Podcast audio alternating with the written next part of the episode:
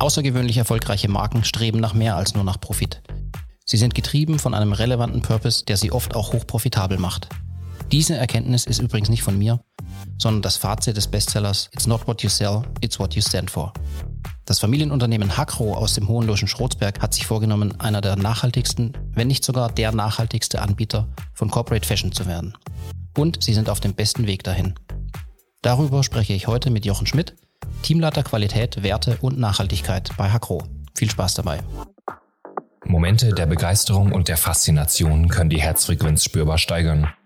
Für diese Momente arbeiten wir, über diese Momente tauschen wir uns aus. 120 BPM, der Podcast von Fischer Friends.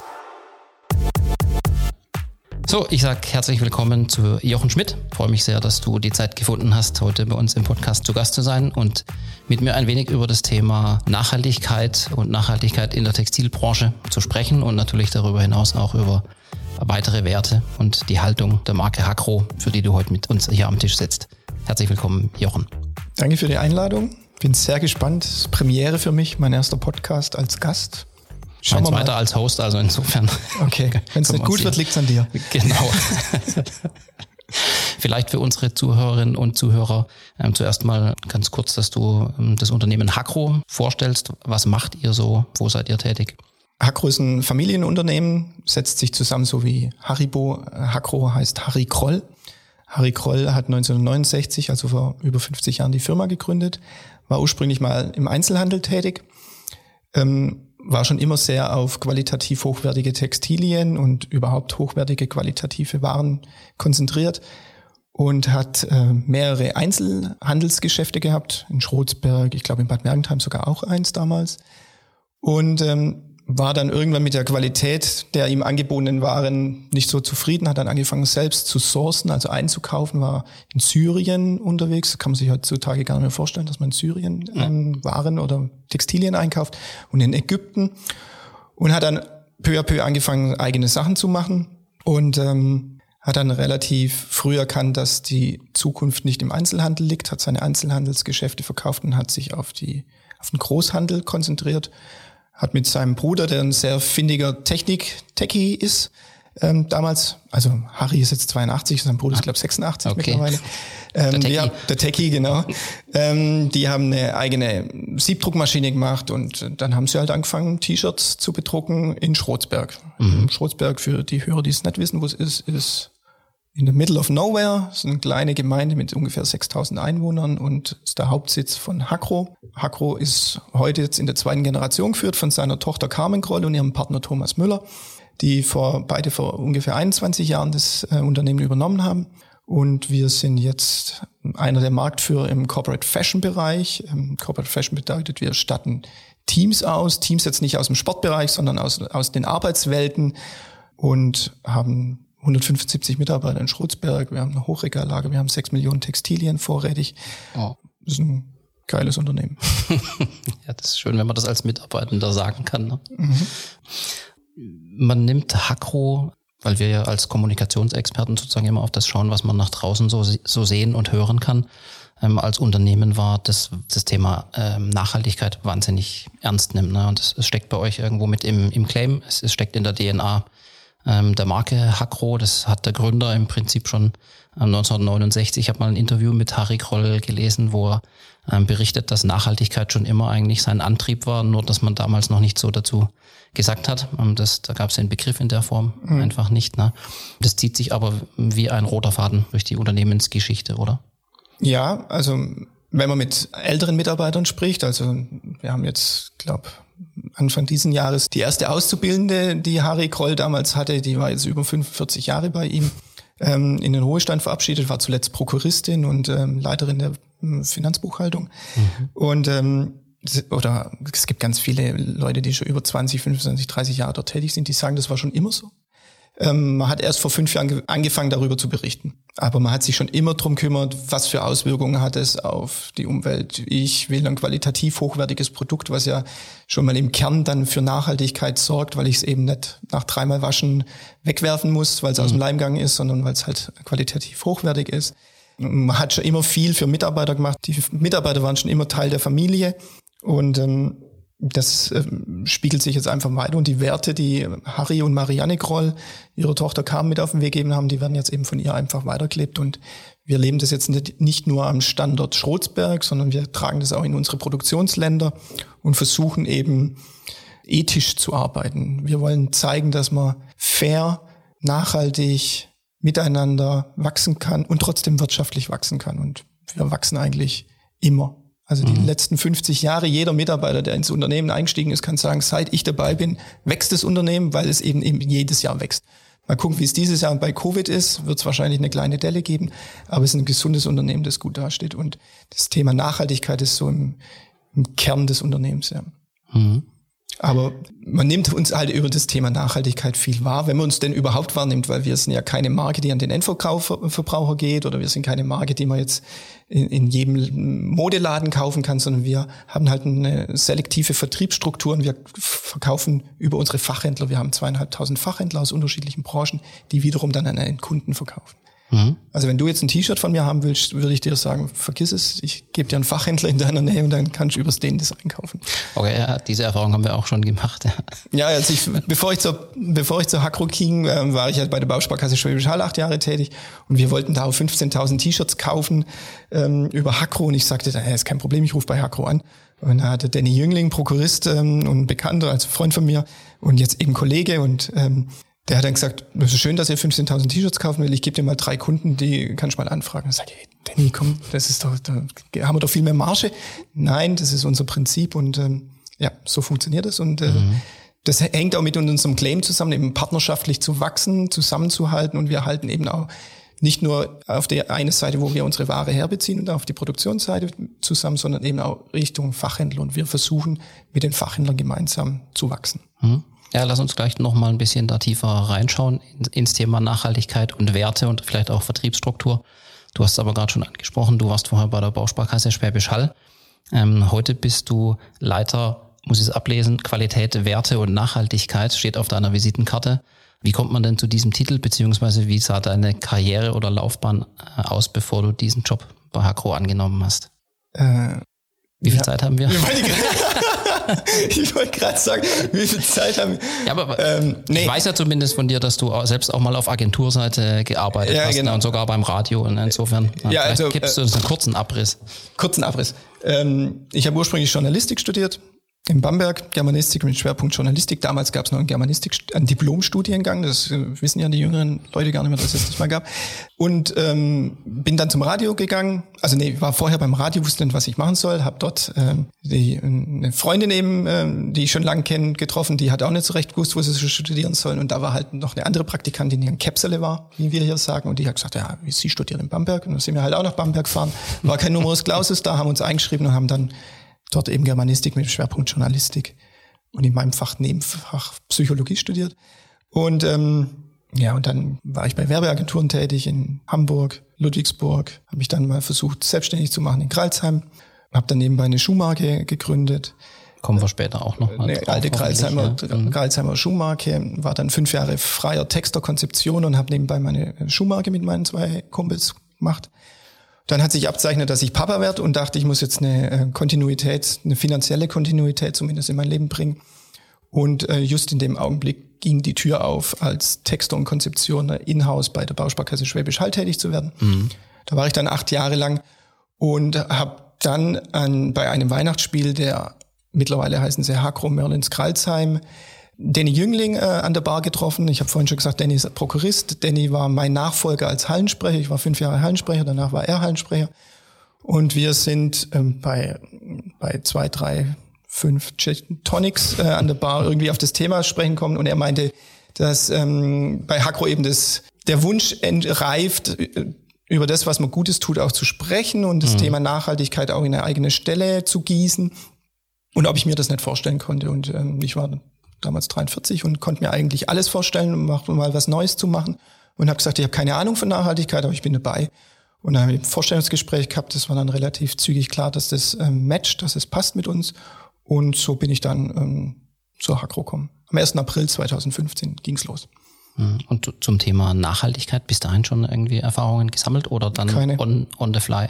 Also ich habe mich, na klar, dann ähm, lesen, lesen, lesen, mhm. eingelesen, äh, guckt, was so andere machen, Benchmarking, guckt, äh, was hatte ich für Berührungspunkte mit dem Thema Nachhaltigkeit. Ich bin 2015, ja, äh, als unsere Tochter auf die Welt kam, da hat man seine ähm, Karotten immer im Discounter kauft, sondern ist auf den Markt gegangen, hat sie frisch gekauft. Das war so erstmal so regional, lokal einkaufen, mhm. was man ja als erstes verbindet mit dem Thema Nachhaltigkeit auch Ernährung. Also man achtet dann vielleicht darauf, ist das jetzt eine Fairtrade-Banane oder ist es keine Fairtrade-Banane oder ist es Demeter-Qualität oder nicht. Das sind so die ersten Ansatzpunkte gewesen zum Thema Nachhaltigkeit. Aber so, das ist halt, ja, Ökonomie, Ökologie, äh, Soziales, diese drei Säulen von dem Thema Nachhaltigkeit. Ja, das war dann alles so, das ist auch das Schöne bei Hakro, also man versucht dann Mitarbeiter aus ranzuziehen und denen auch die Chance zu geben, sich ähm, mit dem Thema auseinanderzusetzen. Und ich habe da bin direkt bei der Geschäftsführung angesiedelt gewesen oder wir sind direkt als Stabstelle bei der Geschäftsführung angesiedelt, haben da viel Rückendecken gekriegt und ja, es war Learning by Doing. Mhm. Ja, und das in so einem wichtigen Feld für das Unternehmen, ne, dass er tatsächlich, ähm, ich habe es mal in einem Zitat von dir gelesen, Nachhaltigkeit ist für uns kein Anhängsel, sondern der rote Faden, der sich durch alle unternehmerischen Entscheidungen zieht. Und das wird, glaube ich, ähm, bei wenigen Unternehmen so ernsthaft verfolgt wie bei Hakro. Zumindest für Außenstehende stellt sich das so dar. Ja, also wir betreiben das sehr ernsthaft, das Thema. Wir sind mittlerweile das Team Qualität, Wert und Nachhaltigkeit. Wäre ja blöd, wenn ich allein kämpfen wäre und dann noch Teamleiter. Also ich habe jetzt seit zwei Jahren noch eine Kollegin, die Anna, mit an Bord. Ähm, ja, wir sind ein Riesenteam. Super. ähm, aber wir, die Entscheidungen treffen ja nicht wir als Teamqualität, Werte und Nachhaltigkeit, sondern wir sind eher so in-house ein bisschen auch die Berater, die über alle Bereiche einen kurzen Einblick kriegen oder mhm. mitsprechen dürfen, auch viel interne Beratung machen. Und klar zieht sich das wie ein roter Faden. Das fängt bei Nachhaltigkeit fängt ja auch an, wie nachhaltig ist das Unternehmen aufgestellt, wie langfristig bleiben die Mitarbeiter an Bord, wie hoch ist die Fluktuationsquote, was muss ich alles tun, dass es meinen Mitarbeitern gut geht, dass die sich mit dem Unternehmen auch identifizieren und es gegebenenfalls auch verteidigen, wenn von außen irgendwelche blöden Einflüsse kommen, bis zu was für Emissionen haben wir am Produktionsstandort, das heißt jetzt Luftemissionen oder Wasserverbrauch. Ähm, das ist viel Kernerarbeit aber am Anfang gewesen, die ganzen Kennzahlen einfach mal zusammenzutragen. Das meinen wir mit zieht sich doch alles durch, bis hin zu eben so Entscheidungen, setze ich Biobaumwolle ein, setze ich recyceltes Polyester ein. Also es geht, und das ist das Spannende an dem Thema Nachhaltigkeit eben, dass es so vielfältig ist und dass mhm. man überall Einblick kriegt in so eine, in so ein Unternehmen und da mit, mhm. mitgestalten und mitentscheiden darf. Ja, wollte wollt ich gerade darauf zu sprechen kommen, ähm, dass äh, Nachhaltigkeit, das assoziiert man natürlich immer relativ schnell mit dem Thema Umwelt, ähm, mhm. zumindest in den meisten Fällen. Und viele Unternehmen haben das in den letzten Jahren auch für sich entdeckt. Bei euch war das ja nun schon äh, irgendwo in der Identität des Unternehmens ähm, seit der Gründung vorhanden. Hm, siehst du, jetzt weiß ich gar nicht mehr, worauf ich raus wollte. aber ich greife es auf. ich helfe dir aus der Patsche. Ah, danke. Ähm, Umwelt ist halt in der, du beim Radio warst. Ne? Äh, Umwelt ist halt in der Textilbranche. Ich war, war nie vor Mikro, ich bin total aufgeregt. Okay. Ähm, Super, danke. nee, also Umwelt ist na klar ein Thema, weil wenn man über Textilien spricht, das braucht man, googelt man einfach nur mal Textilien und Umweltverschmutzung. Wir, wir sind in einer Branche, das eigentlich mit einer der dreckigsten Branchen in, äh, auf diesem Planeten ist. Und wir haben da eine gewisse Verantwortung. Wir als Hakro haben eine Verantwortung für den ganzen Prozess. Äh, wir können jetzt sagen, ja, wir sind halt nur Großhändler, wir verkaufen die T-Shirts und was interessiert es mich, wie die T-Shirts produziert werden, ob da jetzt Kinder arbeiten oder ob da jetzt in Bangladesch eine Fabrik einstürzt, wie die baut ist, ist, ist mir doch scheißegal. Mhm. Diese Haltung haben wir einfach nicht. Also wir haben eine, unser Slogan ist Hakro Held seit 1969 und in diesem Held ist halt ganz viel ähm, zusammengefasst und eben auch wir halten einen Zusammenhalt. Wir haben mit mit unserem Produktionspartner in Bangladesch arbeiten wir seit über 20 Jahren zusammen, mit unserem Partner in der Türkei seit über 25 Jahren. Es gibt keinen Partner, mit dem wir weniger als 10 Jahre zusammenarbeiten. Mhm. Wir sind in der glücklichen Situation, wir machen keine Fast Fashion, wir machen keine Mode, wir bringen jetzt 16, 18, 20 Kollektionen im Jahr auf ja. den Markt. Wir haben ein beständiges Sortiment und haben halt sechs, acht Partner, mit denen wir zusammenarbeiten. Und da äh, ist ein sehr vertrauensvoller und familiärer Austausch. Und Umwelt ist da eben eines der Aspekte, wenn man mhm. über Textilien spricht. Ja, aber ihr habt fünf Säulen definiert, die für euch ähm, als, als Werte des Unternehmens ähm, gelten und die für euch damit auch verbunden sind. Ja, Werte, Werte nicht. Also mhm. wir haben fünf Handlungsfelder. Okay. Das ist einmal das Thema Unternehmensführung. Dann im Nachhaltigkeitsbereich spricht man immer von Stakeholdern, also mhm. Anspruchsgruppen. Man muss das so vorstellen, in der Mitte ist quasi der Kern ist die Hakro und da hat ganz jeder, äh, zieht da irgendwie dran, weil jeder möchte was und die wichtigste Anspruchsgruppe sind die Mitarbeiter, weil mhm. die möchten einen klaren, verlässlichen Arbeitgeber haben. Also wenn ich es jetzt an meinem Beispiel mache, ja.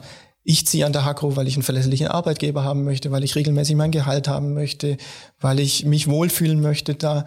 An mir wiederum zieht, zieht meine Familie, ähm, meine Tochter, mein Sohn, die, keine Ahnung, auch die wollen, dass der Papa zufrieden ist, dass Geld im Haushaltssäckel ist, dass meine Tochter sich ein iPhone 11 wünschen kann. Super übrigens, falls ihr das hört, gibt's, gibt's nicht. Ähm, ja, und so gibt's halt ganz viele Anspruchsgruppen, sagt man. Und ähm, mhm. zurück auf die Handlungsfelder. Wir haben das Unternehmens ist eines unserer Handlungsfelder, Mitarbeiter eben als wichtigste Gruppe. Dann Produkt ist für uns ein Handlungsfeld, Umwelt und äh, gesellschaftliches Engagement. Das sind unsere fünf Handlungsfelder, in denen wir versuchen, aktiv zu sein. Und äh, das Thema hattest du eben schon mal angesprochen. Bangladesch ist vielleicht so ein Stichwort, ähm, wo jeder innerlich ein wenig zusammenzuckt wegen dem Einsturz der Fabrik 2013, meine ich, war es meiner Meinung nach ist das dann immer so ein Moment, wo für einen, eine Zeit lang auch auf ähm, Konsumentensicht dem Thema Nachhaltigkeit und wie werden diese Sachen, die ich da kaufe, eigentlich produziert, unter welchen Umständen, von, von wem und wo, wo das immer eine kurze Aufmerksamkeit ähm, bekommt, die dann aber irgendwann, ähm, wenn eine Zeit lang nichts passiert, sage ich mal, auch wieder entsprechend abflacht. Ne? Mhm. Ähm, ihr habt aber zu einem Thema erklärt, ähm, wenn du sagst, ihr arbeitet seit 20 Jahren mit einer Produktionsstätte in Bangladesch zusammen, Vermutlich warst du auch schon mal hm, vor Ort. Ihr wisst, ja. okay, ihr wisst, unter welchen Bedingungen da gearbeitet wird. Welchen Einfluss könnt ihr da als, als Unternehmen mh, hm, drauf ausüben? Also wir arbeiten mit unserem Partner in Bangladesch jetzt seit 20 Jahren zusammen. Ich war jetzt sechsmal äh, in den letzten fünf Jahren in Bangladesch. Klar, wenn man Bangladesch erstmal hört, hat jeder so sein Klischee im Kopf. Da ist es arm, da stinkt's, es sind viele Menschen. Es sind viele Menschen, es ist eine große Armut da und es stinkt auch viel, mhm. ähm, aber es ist absolut cooles Land. Also ich bin da total gern, ich kann es gar nicht erklären, warum, aber vielleicht hängt es auch mit meinem Background zusammen, dass ich ja aus der Kreativität komme und mhm. es ist einfach schön zu sehen, wie, oder immer wieder faszinierend zu sehen, wie man aus wenig doch was Kreatives schaffen kann oder wie, musst dir vorstellen, das gibt's da Straßen, die sind zum Teil noch nicht geteert. Rechts und links sind ähm, irgendwelche, ist alles mit Staub überzogen und dann läuft da jemand mit knallbunten Luftballons einfach rum. Das ist so ein Zeichen von, also das finde ich immer, das ist so ein Zeichen von Kreativität und von einfach ja, Lebensfreude. Lebensfreude, ja, oder Hoffnung oder keine mhm. Ahnung, aber irgendwie ist das immer so, das ist für mich so ein schönes Bild immer. Und ähm, klar können wir da Einfluss nehmen, also oder wir nehmen da aber Einfluss. Ähm, ich sagte eingangs, der Umweltschutz ist ganz wichtig. Unsere Produktionsfabrik in, oder unser Produktionspartner in Bangladesch, den statten wir, lasten wir zu 70 Prozent aus. Also wir sind der, der, der größte Arbeitgeber, wir sind der Überlebensmechanismus, wie er es selber formulieren würde. Und ähm, wir haben mit ihm gemeinsam ähm, eine Wasseraufbereitungsanlage beispielsweise gemacht. Das ist eine ähm, Vollstufiger Betrieb heißt es im Textilbereich. Also er bekommt die Garnspulen angeliefert, er strickt selber im Haus, er färbt selber im Haus, er konfektioniert, also macht Zuschnitt, näht alles selber und versendet dann quasi über den Partner. Wir haben da eben diese Wasseraufbereitungsanlage mitfinanziert, ähm, damit das Wasser, wenn man nach Bangladesch kommt und fährt zur Produktionsstätte, sieht man am Straßengraben die aktuellen Trendfarben, weil alle lassen es einfach im Straßengraben raus. Mhm, und wir ähm, können das eben bei uns filtern und öfters in den Kreislauf beziehen. Oder äh, wir möchten, dass überdurchschnittliche Gehälter bezahlt werden.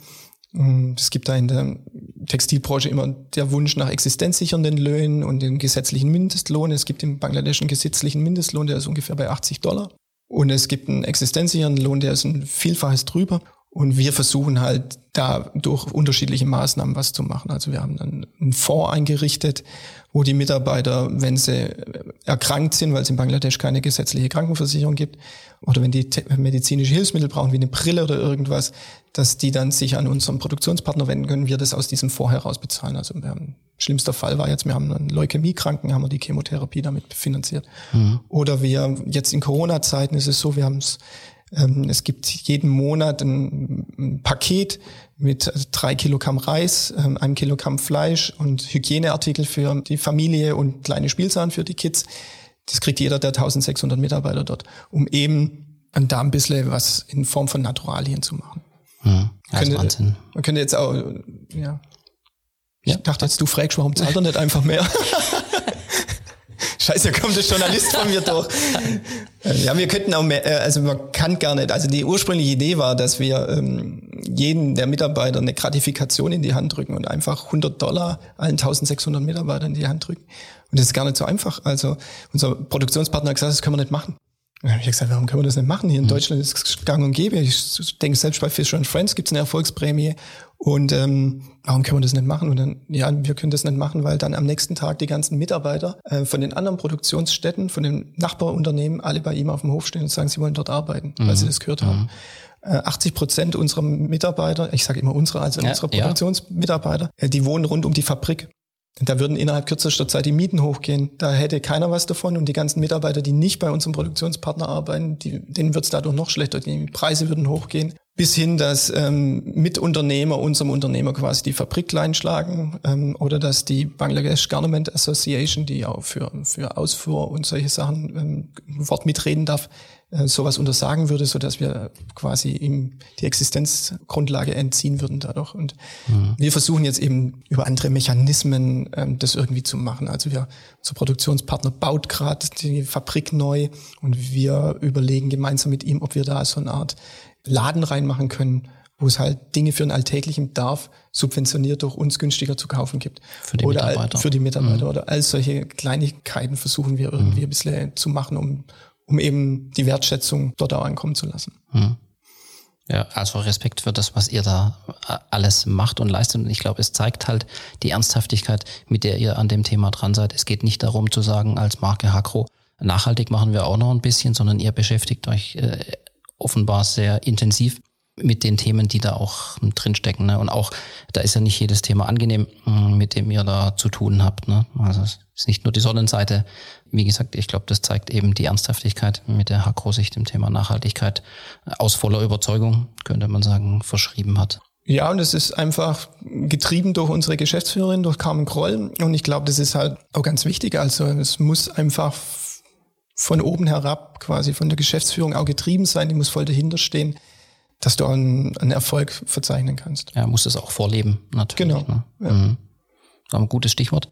Wie ist es mit, aber sowas wird natürlich erst erlebbar, wenn die, wenn die Mitarbeiter mitgenommen werden ähm, auf so einem Weg, ähm, wenn die selbst die gleiche Überzeugung und Haltung an den Tag legen.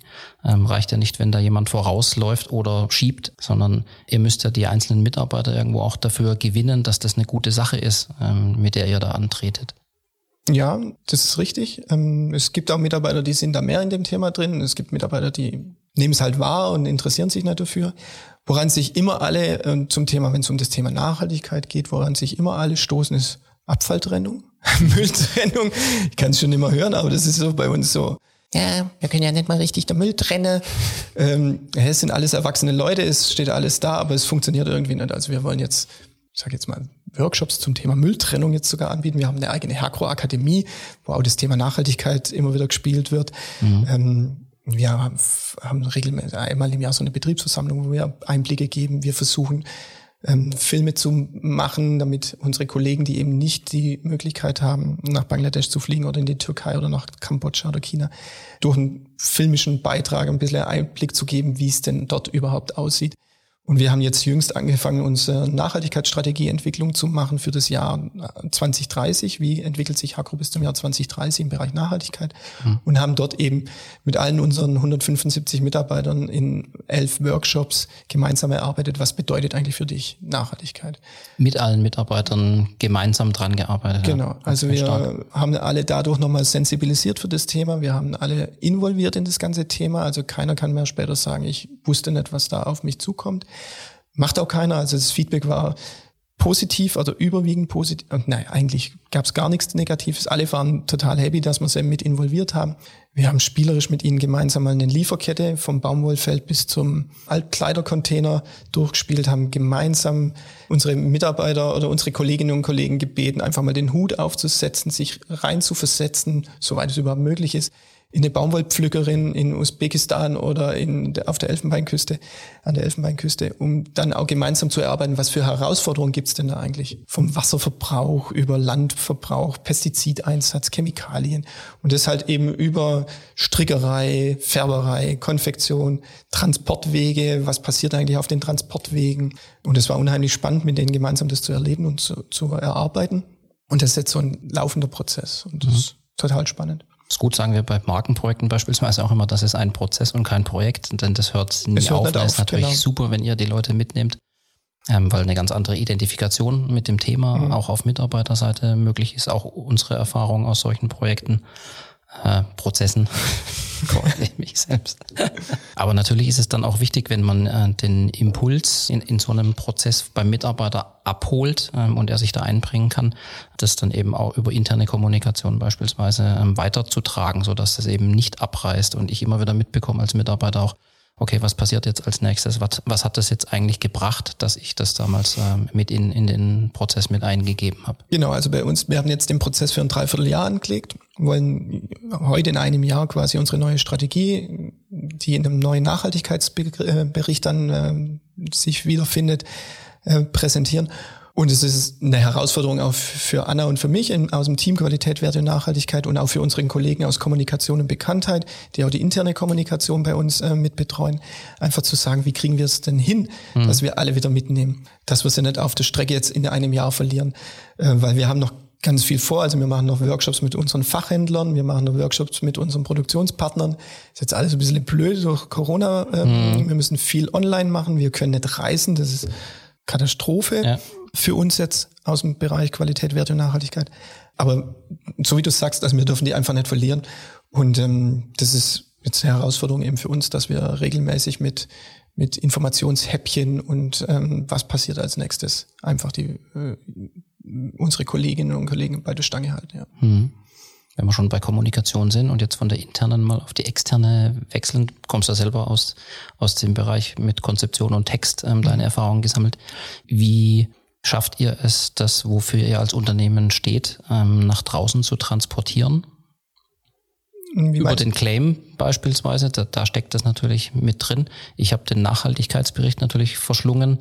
Ein großartiges Werk, total transparent und es wird auch ähm, alles so, so spürbar und anfassbar, hm, was das für euch als äh, Unternehmen bedeutet und ähm, wie ernsthaft ihr das betreibt, kann ich mich nur wiederholen.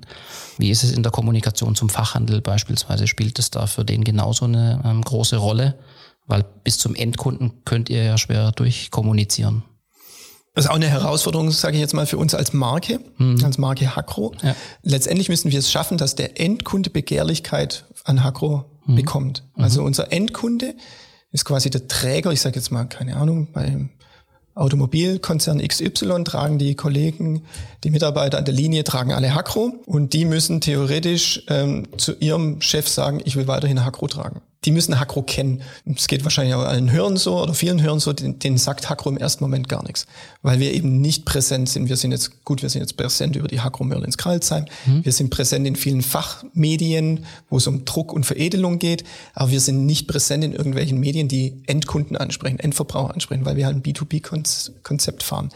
Und da ist es eben ja, einerseits die Herausforderung an die Endverbraucher, dass der Name Hakro dort mehr platziert wird. Ähm, und unsere Fachhändler müssen wir eben auch aufladen mit dem Thema ähm, Nachhaltigkeit, mit für was Hakro eigentlich steht. Wir haben Medien wie unseren Katalog, den wir auch nutzen, um das Thema Nachhaltigkeit zu transportieren. Unsere Kollegen in Kundenbeziehungen und Service oder Partnerschaft und Vertrieb, das sind unsere Außendienstler. Du merkst schon, wir haben ganz ja. andere Begrifflichkeiten mhm. auch. Ja, sehr schön. Ähm, die ähm, machen viel im, im, Coaching oder Coaching ist jetzt das falsche Wort, aber im Kollektionsbesprechungen oder laden die Hakro sehr, äh, laden die Fachhändler eben auf mit Hakro. Wir mhm. sind jetzt seit zweieinhalb Jahren ungefähr auf Facebook, äh, Instagram, auf Social Media Kanälen aktiv, was wir auch noch viel weiter ausbauen könnten, noch schneller werden können. Und wir wollen auch unseren Nachhaltigkeitsbericht, wir haben bisher einen Nachhaltigkeitsbericht herausgebracht, der 120 Seiten stark war und der ist einmal im Jahr erschienen mhm. und das war's. Und wir würden den gern zukünftig in kleinere Häppchen aufteilen, so dass wir eben öfters bei unseren Fachhändlern aufschlagen, dass unsere Fachhändler öfters damit auseinandersetzen sich dürfen, was wir mhm. alles äh, machen, um das dann eben wieder an ihre Endkunden zu äh, kommunizieren. Mhm. Ja, weil das, was beim Endkunden natürlich am einfachsten zu transportieren ist, ist eure Produktqualität, denke ich. Ne? Die spüre ich jedes Mal beim Tragen. Die, die erlebe ich nach dem Waschen beispielsweise. Ne? Das ist total schön, dass du heute ein Hakro-Teil anhast. In Werberschwarz. Und das ist Zufall. Das ist Zufall. Ja, aber natürlich, ähm, äh, wir haben uns natürlich auch regional umgeschaut und wir nutzen das genauso als identitätsstiftendes ähm, Element. Und ich glaube, das ist bei vielen Unternehmen mehr und mehr ähm, auf dem Zettel, dieses Thema. Ähm, das Corporate Fashion, ähm, die, das muss ja nicht immer mit einem riesigen Logo versehen sein, sondern da hilft es manchmal auch, wenn es ein bisschen dezenter zugeht, so dass ich die Sachen einfach gern trage. Ne? Und wenn ich eine Identifikation mit meinem Arbeitgeber habe, dann kann ich die so auch zeigen. Also das ist bei uns im Team zumindest, ähm, meine ich, ohne Rücksprache. Aber wenn ich sehe, wie oft die Sachen getragen werden, ähm, dann, dann ist das echt ein wichtiges Tool. Ja, ich glaube es auch, dass, ähm, dass wir einfach, wir sagen ja auch, wir schaffen Teams. Ähm, mhm. Mhm. Wir verbinden einfach Menschen miteinander, also Teams miteinander. Sei es jetzt nur durch die äußerliche, durchs äußerliche Erscheinungsbild, aber dann fühle ich mich auch als Teammitglied dann gleich akzeptierter. Oder ich habe auch, wenn ich jetzt an Handwerker denke, wenn ich jetzt, wenn ich jetzt einen Handwerkertrupp mache, die unterschiedlich gekleidet sind und daneben einen Handwerkstrupp mache, die ja. alle in Kiwi-Grün, sage ich jetzt mal, gekleidet sind, ja ähm, unabhängig jetzt von der Farbe Kiwigrün. Ähm, aber dann zeigt es doch gleich auch einen Zusammenhalt und vielleicht auch, strahlt auch Kompetenz aus und wirkt auf das Image von dem jeweiligen Handwerksbetrieb aus. Mhm. Und ich glaube, dass das immer mehr kommen wird oder es kommt immer mehr, das merkt mhm. man jetzt mhm. auch. Ähm, ja, und da sind wir eigentlich ganz gut aufgestellt und ich, ich erwische mich halt immer dabei, wenn ich jetzt in eine Apotheke gehe oder irgendwo anders bin, in eine Bäckerei gehe oder irgendwo, ich gucke immer, haben die ein Flecklabel, wo Hakro draufsteht. Also ich gucke da ganz automatisch mittlerweile, schaut man immer, ein Flecklabel, okay, da steht Hakro mhm. drauf. Und es ist total schön, wo wir überall sind. Also wir sind vom Kleinbetrieb bis bis hin Konzerne weltweit äh, über uns ihre Ware beziehen. Also es ist ein großes Spielfeld, das wir haben. Mhm. Ja, spannend. Aber wenn ich noch ja, kurz bitte, ein, ein Argument, also was sagen kann, weil du gesagt hast, wie, wie schaffen wir das, äh, unsere Marke zu transportieren? Ja. In Schroßberg haben wir ein großes Logistikzentrum, wo wir jetzt einen, einen, wir nennen ihn Schauraum eingerichtet haben. Also bewusst nicht Showroom, sondern Schauraum. Es sind 450 Quadratmeter, die jetzt gerade so im Entstehen sind. Es ist ein bisschen schade, dass der Coronavirus uns da einen Strich durch die Rechnung macht, das entsprechend zu eröffnen. Aber wir haben da unsere Shop-Systeme dargestellt. Wir haben da über 1800 Pflanzen, verschiedene Ecken, wo man Besprechungen machen kann. Wir haben eine eigene Bar, eine eigene Kochinsel. Und unser Ziel ist einfach, dass immer mehr unserer Fachhändler hoffentlich auch mit ihren Endkunden zu uns nach Schrotzberg kommen, erstmal den Hakro Spirit ein bisschen fühlen können, mhm. einatmen können, dass sie sich dort wohlfühlen können, dass sie ihre Gespräche dort führen, dass dann auch gleich die Nachhaltigkeitsexperten, also Anna und ich beispielsweise vor Ort sind, um Frage-Antwort stehen zu können, dass unsere Vertriebskollegen ähm, in einem gewohnten Umfeld die Leute aufladen können. Und mhm. ähm, das ist so das Konzept der Zukunft, glauben wir, eben noch mehr die Leute nach Schrotzberg zu kriegen und eben mit Hakro aufzuladen. Und das, ähm, eure Fachhändler sind deutschlandweit oder? Ja, wir sind in Dachregionen, also Deutschland, okay. Österreich, Schweiz immer sehr stark und mhm. ja, es gibt dann auch Frankreich, Belgien, Polen, also es gibt so vereinzelte Kunden, aber unser Kerngebiet ist Deutschland, mhm. Österreich, Schweiz. Okay, und dann hätte ich eben als Fachhändler mit meinem Kunden gemeinsam die Chance, in Schrotzberg ähm, die Marke live zu erleben und alles, genau. was sie ausmacht, ne, und genau. um näher an die Menschen ranzukommen, mhm. ähm, die dahinter stehen. Und das Städtle Schrotzberg wird ein bisschen belebter. sehr gut. Wir haben ja so eine kleine Rubrik, kann man vielleicht beim zweiten Podcast noch gar nicht sagen, aber wir wollen sie etablieren, die heißt ähm, Herzensprojekte. Und man spürt ja eigentlich bei allem, was du erzählst, dass Hakro und das Thema Nachhaltigkeit, Werte, Qualität ein Herzensprojekt oder Herzensthema für dich sind. Ähm, daneben gibt's aber, ähm, wie man gehört hat, auch noch das ähm, Schuhlabel, das ihr wiederbelebt habt vor einigen Jahren, das aus Kralsheim kam, namens Möbus. Vielleicht kannst du dazu noch mal ein bisschen was erzählen. Wie kam es dazu? Wie kam es dazu? Aus einer Bierlaune raus. Mhm. Also ich saß mit ähm, zwei Wie so viele gute Ideen eigentlich. ja. äh, ich saß mit zwei Freunden in Kralsheim in einer Kneipe und wir haben uns überlegt, was, was gab's denn früher in Kralsheim alles? Das war 2000 ja, 2000 ungefähr. Und in Kreuzheim gab es damals Burzutschki-Marmelade. Hm, das war, ist eine Marmeladenfabrik gewesen. Ähm, die gehört aber. Gibt es noch, oder? Nee, die gibt's nee, nicht mehr. Okay. Aber mhm. die Marke gehört Schwartau. Dann gab's Jopi Jeans, Josef Pisters Jeans. Die waren damals schon ziemlich uncool, also kam das auch nicht für uns in Frage. Und dann gab's eben Möbus Schuhe. Mhm. Möbus, ähm, ich kann mich noch erinnern, als ich äh, vom kleinen Dorfverein SV Weskertshausen zum großen Stadtteilverein VfR Altenmünster gewechselt bin, habe ich ein paar Möbus Schuhe bekommen. Was ich damals ziemlich uncool fand, weil da wollte jeder Nike schon tragen. Okay. Aber das war so meine erste Begegnung mit Möbus. Mhm. Und ähm, ja, und wir sind dann halt auseinandergegangen äh, nach dem Abend. Und ich, mich hat es irgendwie, mir hat es keine Ruhe gelassen und habe dann halt mal recherchiert, was macht denn eigentlich Möbus und bin dann auf ähm, Dieter Wahl kommen. Äh, Dieter Wahl ist jetzt einer von meinen zwei Partnern, der andere ist der Marco Offenhäuser. Und ähm, Dieter ist der Enkel von Fritz Möbus, selber Schuhmodelleur und äh, Dieter macht IWA Gymnastikschuhe. Also das sind so Kunstturn-Schlepple. Schlepple, Schlepple, sagen, genau, ja, genau, Schlepple. Ja. Und ähm, eigentlich turnen alle Olympiasieger weltweit turnen in Turnschuh Schlepple der Marke Iva Made in Gralsheim. Und dann habe ich einen Dieter kennengelernt. Damals lebten auch seine Eltern noch, der Alfred und die Ilse. Ilse ist die Tochter von Fritz Möbers. Und denen habe ich halt erzählt, ähm, ich will die Marke wieder aufleben lassen. Komm, das machen wir. War komplett vom Markt verschwunden. Zu Gab's immer, genau. Okay. Mhm. Und ähm, der Dieter hat dann halt gesagt, ja, dann ähm, haben wir halt seinen Produzenten, einen Produzenten noch in Ungarn, der irgendwelche, Dieter macht auch viel Karnevalstiefel. Da haben wir über den produziert, der wollte dann 60 Euro, gab es damals schon, ich glaube 60 mhm. Euro. Und dann habe ich gesagt, das ist ja völlig utopisch, ich kann ja keine 60 Euro Produktionskosten zahlen oder 40 Euro, was es war, und da verdiene ich ja nichts mehr dran. Und dann war das erstmal ein passé, das Thema. Dann habe ich irgendwann später mal Marco wieder getroffen, einen Schulfreund von früher, habe dem die Geschichte erzählt. Und dann hat er gesagt, total cool, der war damals bei Sportcheck oder Eddie Bauer davor und äh, hat sich dann selbstständig gemacht gehabt. Er hat gesagt, er kennt noch einen Produzenten in Alicante, in José, lass uns mit dem konspirativ treffen. Da sind wir zum, um das abzukürzen, wir sind zum Dieter, haben alte Schuhe, die es noch gab, in der Tasche, haben uns konspirativ mit dem José auf einer Autobahnraststätte getroffen, haben gesagt, mach mal ein Muster.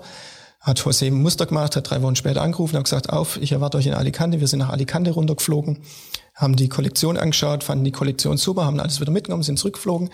Dann war ISPO. Auf der ISPO haben wir über einen anderen Bekannten vom TC Buckmeier aus Gralsheim haben wir Kontakt bekommen zu zwei Vertrieblern, die damals Gola gemacht haben und Essex und Onizuka Tigers, die selber sagten, sie sind die Retro-Mafia. Damals war die Retro-Welle so am, am Steigen. Mhm, ja.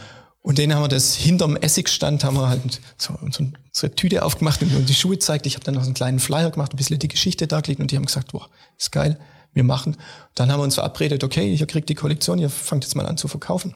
Und immer freitags haben die uns die Bestellungen per Fax geschickt. Damals war das Fax noch mit so einem Thermopapier, endlos mhm. Thermopapier. Und wir saßen dann freitags beim Didi im Büro bei IWA Gymnastics und das blöde Fax hat angefangen zu rottern und zum Schluss waren das gefühlt 20 Meter Thermopapier auf dem Boden und wir haben halt die erste Bestellung war, glaube ich, 6000 Paar. Und dann haben wir gesagt, okay, das machen wir. Und dann. Zu dem Zeitpunkt aber reines Hobby oder? Ja, zu dem Zeitpunkt ich, war ich noch bei der Werbewelt beschäftigt, okay. ähm, Werbeagentur in Ludwigsburg, habe mhm. dann dort aufgehört und habe mich selbstständig gemacht als Konzeptioner und Texter mhm. und freier Journalist und habe halt nebenbei Möbus mhm. gemacht. Und das haben wir dann, ähm, ja, zeitlang betrieben.